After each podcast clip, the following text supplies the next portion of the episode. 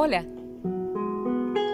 Te estaba esperando para vibrar juntos y juntas entre letras y unirnos en la grandeza de las palabras. Esto es Emergente.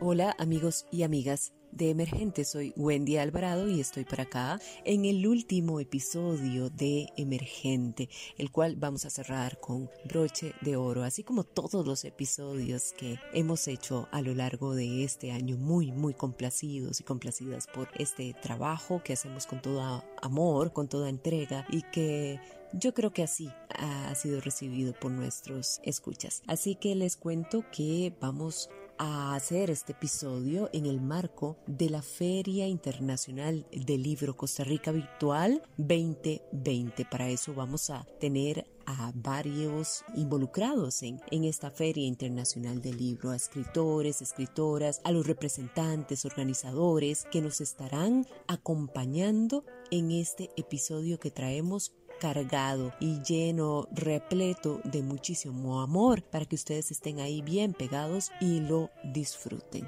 Muchísimas gracias y desde ya bienvenidos a disfrutar de este último episodio del año de Emergente. Se les quiere y se les agradece por ese acompañamiento, esa cercanía que a pesar de cualquier distancia se siente y se lleva en el corazón. Bienvenidos y bienvenidas. Aprovecho para leer el capítulo del tamaño de un ternero de mi próximo libro Pájaro de Ciudad.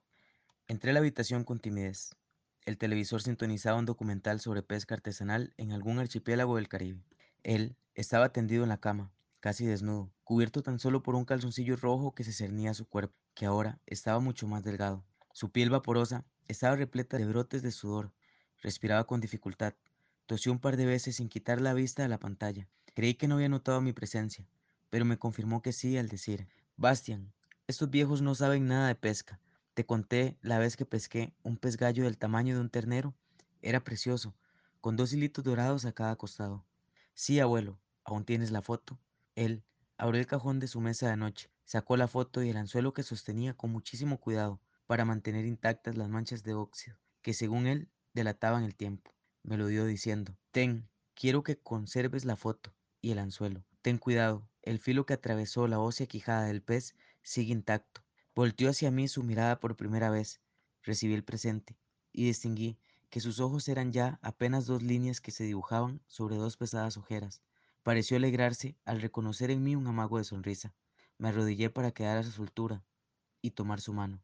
No se arrodille, dictaminó molesto, arrastrando su voz ahora mucho más leñosa. Frente a usted sí, abuelo, solo frente a usted. Él con muy poca fuerza apretó mi mano. Por primera vez en la vida pude ver en él algo de miedo. Los últimos rayos de la tarde se filtraban por las vidrieras, dándole un tono tan sublime y sedante que la habitación me pareció un buen lugar para sanar. No te pude dejar nada, se lamentó. Aún llevo conmigo todas las cosquillas que me hiciste en la silla de miembre, y me enseñaste a leer el periódico. Me ha servido de mucho. Aún te falta recordar lo más importante, que es lo que siempre te digo sobre el trabajo. Trabajo duro para darle valor a mi tiempo. El dinero es solo una consecuencia secundaria. Él sonrió satisfecho de mi sincera respuesta y respiró de una manera más pausada. Cuida mucho a tu abuela. Su voz tibia se arrastraba con una tristeza abismal. Abuelo, no te vas a ir aún, le supliqué. Él aseveró el rostro como lo hizo tantas veces cuando me regañó con su bendita dureza, y tomando aire respondió, no es sano negar la muerte, somos un instante nada más, una bonita casualidad que logró encender una llamita que naufraga entre el mar de tormentas y sabe que algún día una caprichosa ola extinguirá su luz. Y está bien que así sea. La resignación es la manera más sabia y digna de enfrentar la posible inexistencia del después de la muerte. Y digo posible porque estoy ansioso por enterarme qué hay después de esta vida. Y si no hay nada más allá, y dejaré de tener la dicha de la razón, al menos aquí fui infinitamente feliz con tu abuela, con el mar y contigo. Bueno, puntos suspensivos. Esto es solo un extracto de este capítulo. Espero les haya gustado. Muchísimas gracias por el espacio y estoy para servirles. Y sin más preámbulo, así iniciamos este episodio de Emergente en el marco de la Feria Internacional del Libro Costa Rica Virtual 2020 que inició el pasado 26 de noviembre y terminará el próximo 6 de diciembre. Agradezco profundamente el haber aceptado esta invitación al escritor Steven Cubillo. Él nace el 10 de mayo del 93 en Alajuela. Publicó La muerte sabe a café en el 2017. En el 2018 fue reeditada bajo el nombre La sentencia del miedo. En el mismo 2018 publica una novela de misterio El cofre de Cham Chilao y en el 2019 una novela histórica llamada Una bestia llamada Guerra. En el 2020, gracias a una beca del Ministerio de Cultura, publica X035, un relato con perfidia y otros cuentos. Actualmente se dedica a dar clases de escritura creativa bajo el concepto de su taller Pluma Independiente. Muchísimas gracias Steven por haber aceptado esta invitación, siempre tan dispuesto, siempre tan accesible. Gracias, eso deja mucho que decir de un escritor, porque porque un escritor es para todos y todas. Y vos siempre estás para todos y todas. Gracias, Steven, de verdad se te agradece profundamente por esa labor que sabes hacer con excelencia. Steven, yo quería saber cuál sería esa función realmente práctica en la sociedad de la fantasía como fenómeno mental para puntos suspensivos. ¿Para qué? Obviamente focalizado en el área de la lectura y sobre todo en esa introspección que hacemos al llevar a cabo cualquier tipo de lectura. Steven, sin duda alguna, admiro enormemente tu trabajo e invito a todas las personas para que se acerquen a tu obra, que es fenomenal. Muchísimas gracias por estar acá y querer participar en este espacio de Emergente. Hola Wendy, muchísimas gracias por la invitación y por tomarme en cuenta. También gracias por tan halagadoras palabras. Bueno, por supuesto podemos hacer una especie de adelanto o síntesis de lo que va a ser la charla del género literario de fantasía como memoria fantástica que se celebrará el día 30 de noviembre en la Feria Internacional del Libro 2020, este año virtual. Esta charla la empiezo al igual que empieza esta respuesta, definiendo qué es fantasía. Para esto debemos entender que partimos de una escalera en la que el escalón más bajo es la razón, lo real, lo comprobado. Una grada más arriba está la imaginación, que es la capacidad del hombre de recrear cosas, objetos o circunstancias que existen en la vida diaria. Por ejemplo, un hombre que piensa en un hombre y un caballo. Está en ese momento recreando dentro de su cabeza seres que en ese instante preciso no están ahí frente a él. Sin embargo, él puede replicarlos y esos objetos replicados existen en la vida real han sido comprobados y él los ha percibido. En cambio, la fantasía que está un escalón más alto recrea objetos que, o circunstancias que no existen en la vida real, casi siempre construidos por objetos que sí existen.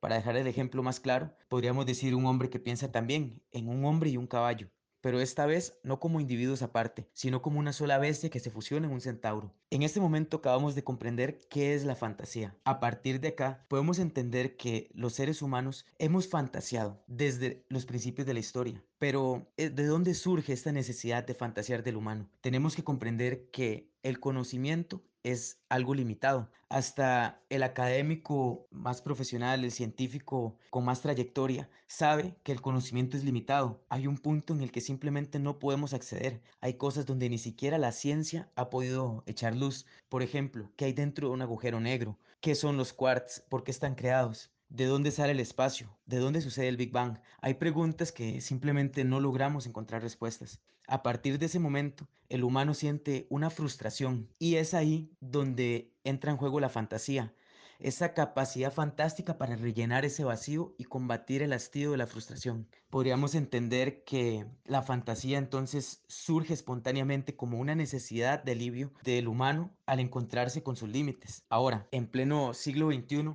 la memoria fantástica ha sobrevivido, subsistido, entendiéndose que no es algo que le pertenezca a una sola persona, sino convirtiéndose en una especie de nube en la que pueden acceder todos los seres humanos por medio de la literatura de fantasía. Ahora vamos a continuar con Ana Beatriz Fernández. Ella es la encargada de comunicación de la Feria del Libro. Muchísimas gracias, Ana Beatriz, por estar acá y compartir con nosotros y nosotras en este espacio de emergente. Gracias por gestionar también estas entrevistas, por abrir el espacio y también pues es un placer conocerte, aunque sea de esta forma. Ana Beatriz, este ha sido por excelencia uno de los eventos más esperados del año de la población costarricense. Contanos qué estrategias diferentes en el área de la comunicación se han tenido que implementar para este año en el marco de la Feria del Libro con el objetivo de garantizar que esta convocatoria sea tan exitosa como las de años anteriores o quizá, ¿por qué no?, la supere. Contanos si para este año se va a complementar la feria también con algunas otras actividades de corte artístico y cómo la gente puede acceder a ellas.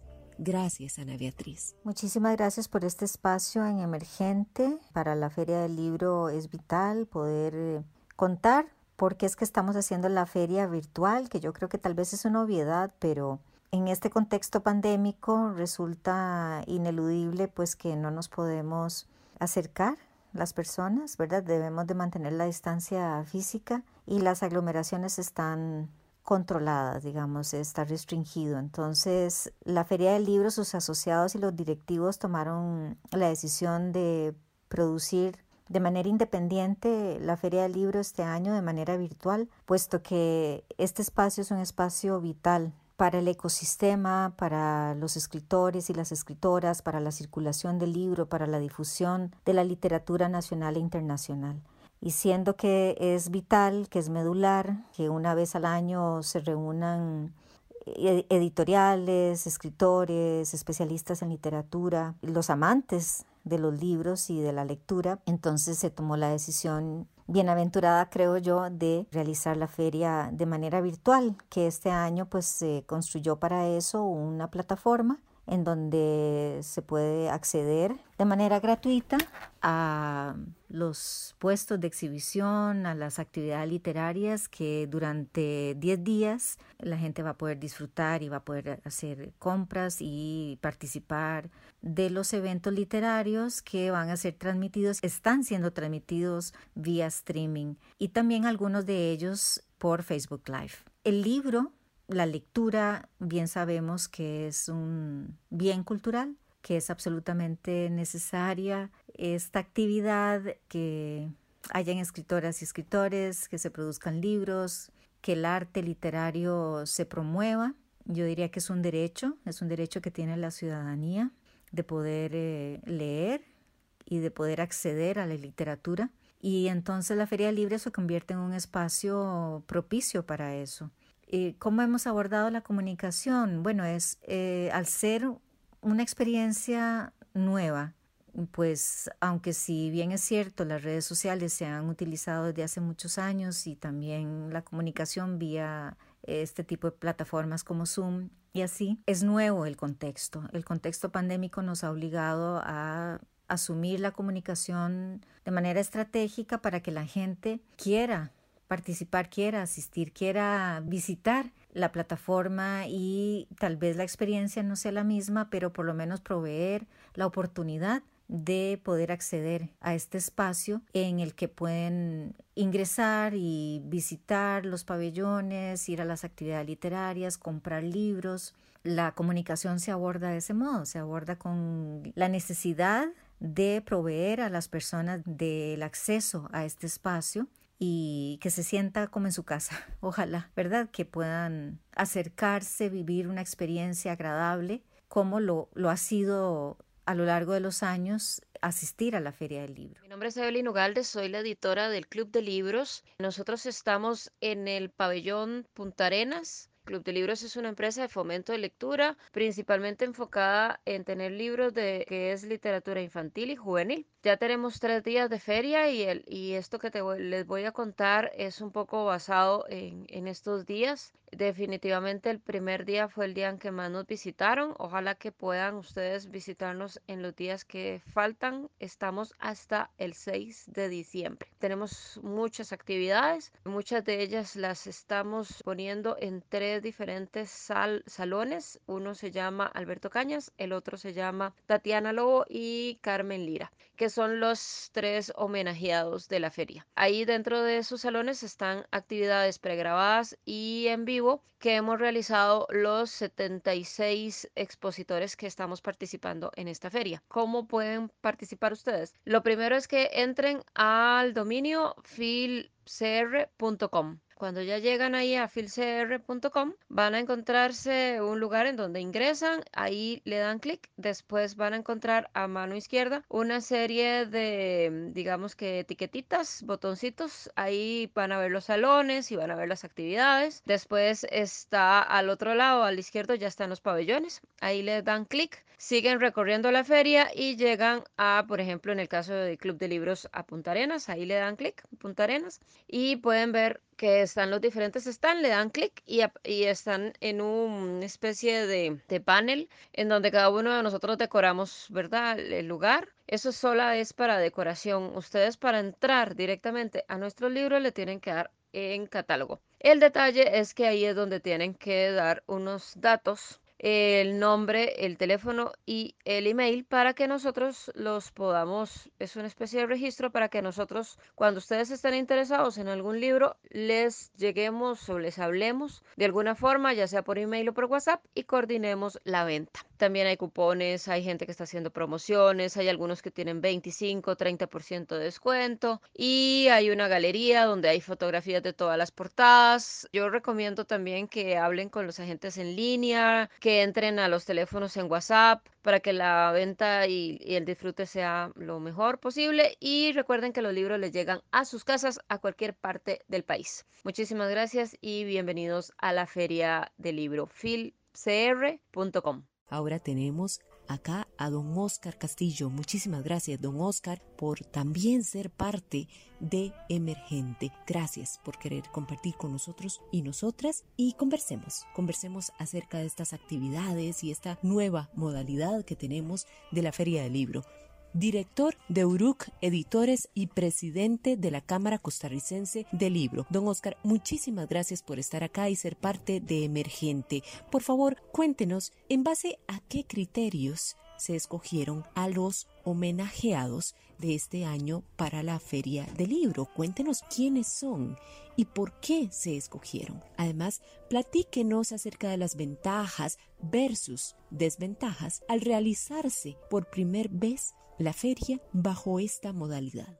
Le cuento que los homenajeados de la Feria Internacional del Libro en Costa Rica este año en, modalidad virtual son de dos tipos. Aquellos que son por razones literarias son Tatiana Lobo, Alberto Cañas y Carmen Lira. A Tatiana Lobo se le homenajea porque se cumplen 25 años de que fue favorecida con el premio Sor Juana Inés de, de la Cruz en la Feria Internacional del Libro de Guadalajara hace 25 años por su libro Asalto al Paraíso. Don Alberto Cañas porque este año estaría cumpliendo 100 años de su nacimiento. Carmen Lira por los 100 años de publicación de los cuentos de mi tía Panchita. Hay dos homenajeados adicionales que son por razones editoriales o de participación en la distribución de libros y producción de libros en Costa Rica. Uno de ellos es don Carlos Arauz, quien hace una producción de rescate de tradiciones y folclore de Guanacaste y que está cumpliendo en estos días más de 70 años. Y se le hace también un homenaje a la empresa Edisa, que está también cumpliendo 25 años de participación en el mercado editorial costarricense con especialidad principalmente en textos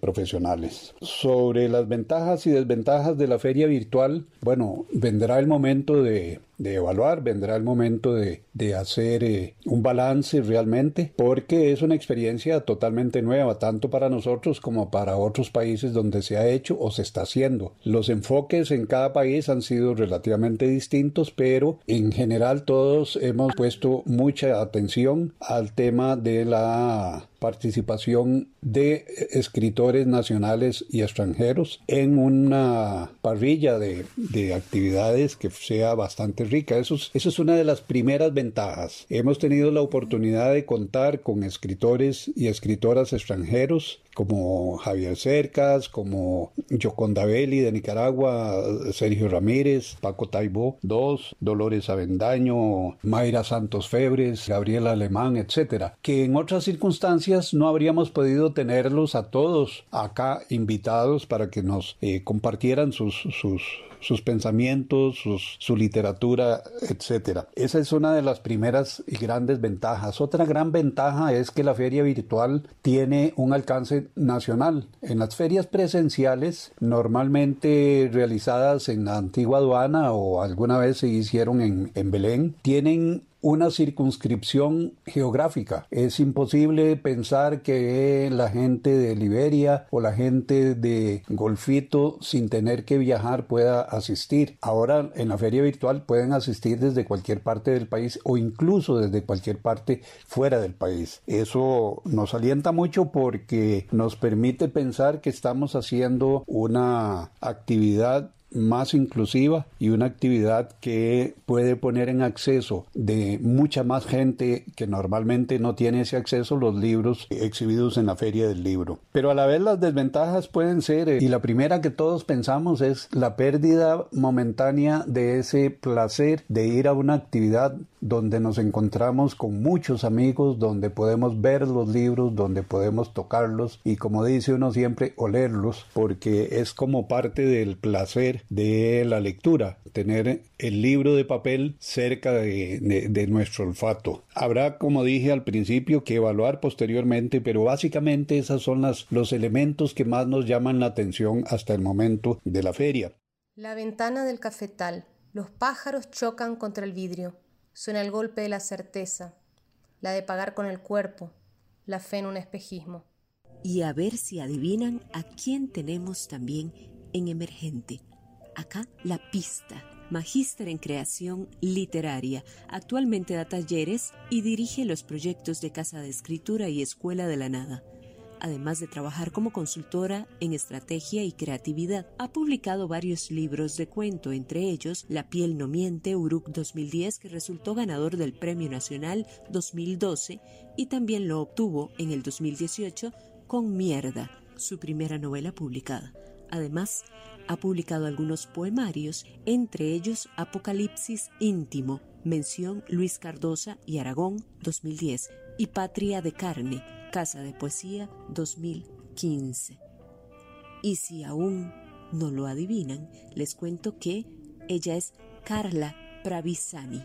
Muchísimas gracias Carla por estar acá y querer ser parte de este espacio de emergente para nosotros y nosotras. Es un honor que estés aquí. Carla, contanos acerca de la presentación de este libro homónimo de Mónica Ojeda publicado por Páginas de Espuma en el 2021.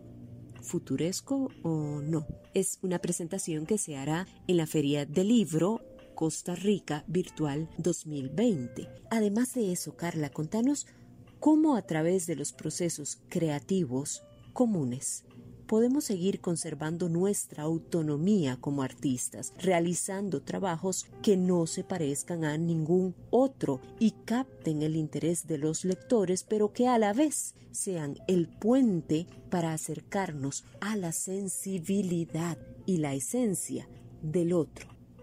Muchas gracias, Carla, por ser parte de este espacio.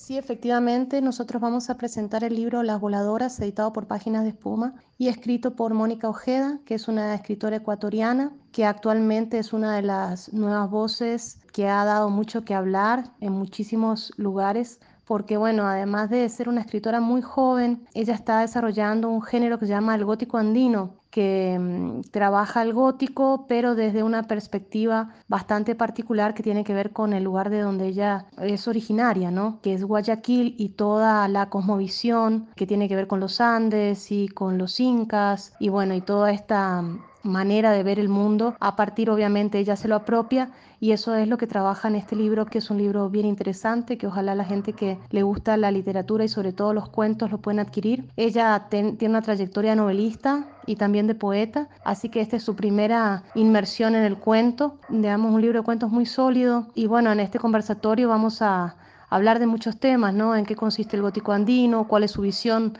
como escritora y un poco qué, cómo se visualiza ella también dentro del mapa ecuatoriano. Con respecto a la segunda pregunta que me haces, con respecto a cuál considero yo que puede ser una buena práctica para desarrollar nuestro espíritu creativo. Yo creo que una buena práctica es llevar un diario íntimo, un diario donde nosotros solamente tengamos, seamos los que tenemos acceso a ese material y escribir libremente, ¿no? Sin censuras. Pensarlo como un lugar que no va a tener una fuera, sino simplemente que va a ser un espacio en el que nosotros podemos escribir sin ser vistos. Yo creo que eso genera mucha conexión con un territorio íntimo y eso a su vez despierta otras cuestiones y otras necesidades. Entonces ese sería mi primer consejo, que se den un espacio para escribir sin pensar en ese más allá que podría ser publicar un libro o escribir para alguna revista o ser leído, ¿no? Creo que esa es una práctica que puede ir poco a poco promoviendo las ganas de escribir en uno mismo.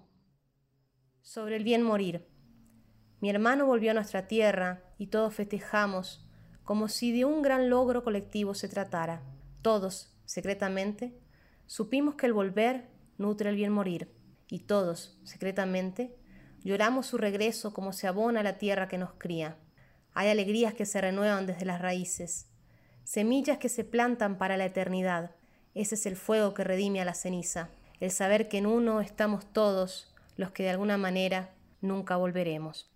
Y bueno, don Oscar, no quiero despedirme sin antes agradecer por su participación en este espacio de emergente que hacemos en coproducción con Radio U. Don Oscar, para este año, ¿cuáles son las actividades literarias que podremos compartir en simultáneo con las ferias del libro de Guatemala y Guadalajara, México? Además, cuáles han sido las colaboraciones indispensables para que esta feria se lleve a cabo. A finale, don Oscar, un mensaje para nuestros seguidores que créanme son muy, muy lectores.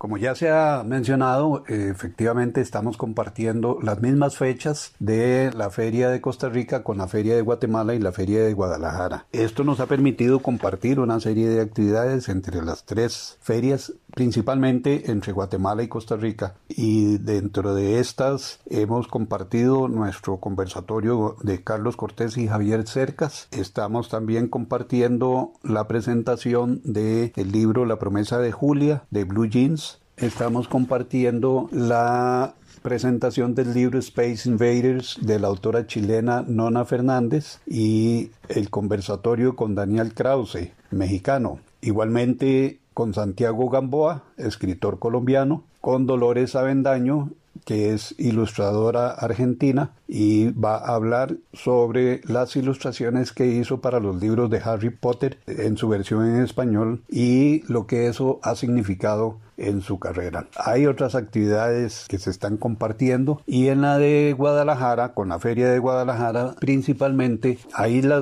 ha sido un poco más limitado por las, las características de la feria de Guadalajara que no tenía muchas posibilidades cuando nos planteamos este asunto de modificar los sistemas de transmisión de sus actividades, pero sí tenemos principalmente una actividad en diálogos de la industria con el tema desafíos de las ferias del libro debido a la pandemia, con la participación de Philip Hunziker, quien es el presidente de la Gremial de Editores Guatemalteca y presidente de la Feria de Guatemala, Willy del Toro, quien es presidente de la Cámara del Libro y de la Feria del Libro de Perú, Manuel Gil, quien es el director de la Feria de Madrid, y un servidor eh, quien he participado como presidente interino de la Cámara Costarricense del Libro y director actual de la Feria en Costa Rica. Estas actividades pues nos permiten a nosotros darle un carácter mucho más internacional y trascendente a la Feria del Libro. Bueno, finalmente quisiéramos invitar a, todos los costarricenses que nos escuchan, a todos los jóvenes, para que se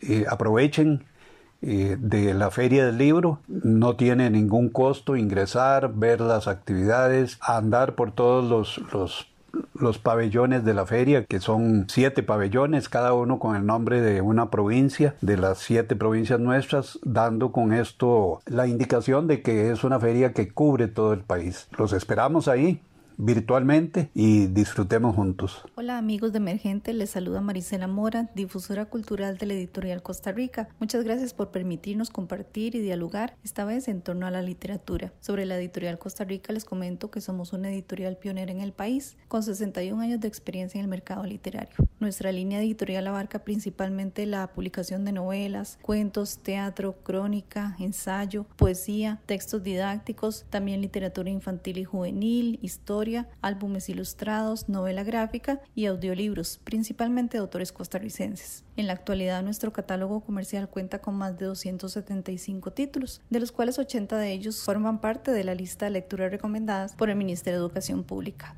Por otra parte, quisiera destacar que la editorial Costa Rica ha sido pionera en el país en la utilización de tecnología para desarrollar nuevos productos editoriales. Así, por ejemplo, en, octubre del 2013 incursionamos en el mercado de la edición digital con el lanzamiento de libros electrónicos y audiolibros, así como de nuestra propia librería virtual para la venta en línea de nuestra página web www.editorialcostarrica.com. Sin duda, este año nuestra librería virtual ha sido fundamental para continuar con nuestra misión de ofrecerle al público obras de calidad. Por ejemplo, durante esta feria del libro, en la página web de la editorial Costa Rica que les mencionaba anteriormente, estamos ofreciendo un 35% de descuento en todos los libros impresos, además de que contamos con más de 140 libros en formato electrónico. En este amplio catálogo además encontrarán obras de reconocidos autores costarricenses, entre ellos Carmen Lira y Tatiana Lobo, homenajeadas en esta feria, así como Ana Cristina Rossi, Fernando Contreras, Yadira Calvo, Yolanda Oremuno, Alfonso Chase, Eunice Odio, Jorge de Bravo. Literatura infantil podemos mencionar a Maynor Arias, Ani Brenes, Floria Jiménez, Carlos Rubio, Vicky Ramos, entre muchos otros importantes escritores que han publicado sus obras bajo el sello de la editorial Costa Rica. Quiero finalizar invitándolos a que visiten la Internacional del Libro Costa Rica 2020 en su modalidad virtual, en la cual encontrarán gran variedad de ofertas y actividades literarias y principalmente a que apoyemos las editoriales y a los escritores costarricenses. Y ahora vamos a poner broche de oro con esta pregunta final, inicial y final, para Sí, el grande de Sergio Ramírez. Gracias Sergio por estar nuevamente en Emergente escritor nicaragüense, Premio Miguel de Cervantes 2017, y un tipo bárbaro, humano, accesible, un tipo increíble. Yo te tendría siempre en emergente, Sergio, pero bueno, en esta ocasión nos trae acá el hecho de que sabemos que también vas a participar en la Feria Internacional del Libro Costa Rica Virtual 2020 y estarás en el conversatorio de clausura con Ana Cristina Rossi. Contanos un poco acerca de qué será este conversatorio, cuál será la tertulia que tendrán entre ustedes y de la cual podremos disfrutar todas las personas que ingresemos a la feria. Sergio, ¿consideras que en el gremio los escritores se encuentran muy separados unos de otros? Si es así, ¿qué sucedería mejor si fuese todo lo contrario? Muchísimas gracias Sergio por estar acá y una vez más hacer brillar, hacer lucir a Emergente. Te agradezco profundamente, te mando mi abrazo y mi eterno agradecimiento. Muchas gracias Wendy por esta nueva oportunidad de estar en Emergente, siempre muy complacido de hacerlo. Pues eh, también es una alegría para mí participar en la clausura de la Feria Internacional del Libro de Costa Rica, que por las circunstancias conocidas se hará este año eh, de manera virtual. Siempre para mí es un placer conversar con Ana Cristina Rossi, una mujer talentosa, una escritora de primera línea y hablaremos, por tanto, sobre literatura y todo lo que conviene a la literatura y a los lectores, a la creación literaria. Creo que la escritura, yendo directamente a tu pregunta, es un oficio solitario. Uno escribe dentro de cuatro paredes y la manera de comunicarse con la gente es a través de los libros. Si uno no publica libros, pues queda aislado. Y dentro del gremio ocurre lo mismo. Creo que lo de las rivalidades o entre escritores viene a ser un poco de mito. ¿no? En Centroamérica la oportunidad de encontrarnos es cuando se, se convoca a los escritores a las ferias de libro como la de Costa Rica, donde nos encontramos, en los festivales literarios como Centroamérica Cuenta. Y me parece que los escritores, una vez que están juntos, disfrutan mucho de hablar de literatura, de sus propias experiencias personales, de cómo las sociedades reflejan su, propia, su propio trabajo literario y cómo lo ven las sociedades. Y sobre todo una región que tiene vínculos culturales tan profundos como Centroamérica. De manera que ahí estaremos en esa clausura y de nuevo, gracias Wendy por esta oportunidad. Muchas gracias. Le dieron la sierra y los finos dientes empezaron a morder con tenacidad el hueso del cráneo. Al fin, el duro estuche se abrió tras un crujido y la masa encefálica quedó a la vista. Cortó febrilmente los ligamentos, tomó sus manos el cerebro y, ya libre de sus ataduras, lo elevó frente a sus ojos buscando el mejor ángulo bajo la luz artificial. Helo aquí, dijo, el vaso íntimo de las musas. Helo aquí, de Margarita está linda la mar. Sergio Ramírez. Gracias, colega y amigo Andrés Dinartes por hacerme llegar hasta ella, hasta Glory Rodríguez, la maga de los controles, a quien admiro por tan impecable trabajo y amistad, a quien agradezco profundamente por hacerme crecer, y al equipo de Radio U por otorgarme la confianza y valorar mi trabajo. Por supuesto, a todos y todas quienes son fieles seguidores, solo hacemos una pausa para recargar. Pero el otro año le seguimos con todo. Wendy Alvarado y Emergente les quiere con todo el corazón. Mi gratitud. Emergente, un programa en coproducción con Radio U, Universidad de Costa Rica.